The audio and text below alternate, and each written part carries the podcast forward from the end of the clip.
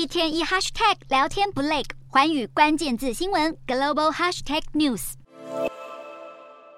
轰炸军事目标，搜集情资，打击敌军士气。乌俄两军广泛改造并使用各式各样的无人机，让这种原本无害的空拍工具变身成为致命武器，也成了现代战争最新要角。俄军士兵打开一个手提箱，取出零件，才短短几分钟时间就组装起一架侦察无人机。这种轻型无人机体积虽小，主要用于侦察拍照任务，但经过简易改装之后，悬挂下方的摄影机就可以变成炸弹，轰炸壕沟内的敌军士兵。俄军自开开战以来，可以说是把无人机的运用发挥得淋漓尽致，甚至将无人机载满炸药变成神风无人机，残忍摧毁乌克兰民用设施。而这一支恶名昭彰的无人机队，除了受到伊朗大力资助外，其实中国也是另一大共犯。大型展场内陈列出大大小小的无人机，观展者还可以当场拿起遥控杆试飞。这是中国无人机龙头大疆创新所举办的产品发表会。尽管大疆早自去年就因为被质疑是中国解放军间接经营的企业，被美国列入贸易黑名单，不料短短不到半年后，又被查出无人机透过中间商绕道阿拉伯联合大公国转运到俄罗斯，协助攻打乌军。面对指控，大疆根本也不否认了，直接声称公司无法限制客户在乌。俄以外的国家购买产品后再转卖俄罗斯。不过，更令人担忧的是，有华府官员透露，大疆正在观察自家无人机在战场上的使用情形，并从中收集战术以及电子作战数据，再遵循军民融合战略，将讯息传给解放军，让共军进一步掌握无人机作战的技巧以及乌俄战争的军情。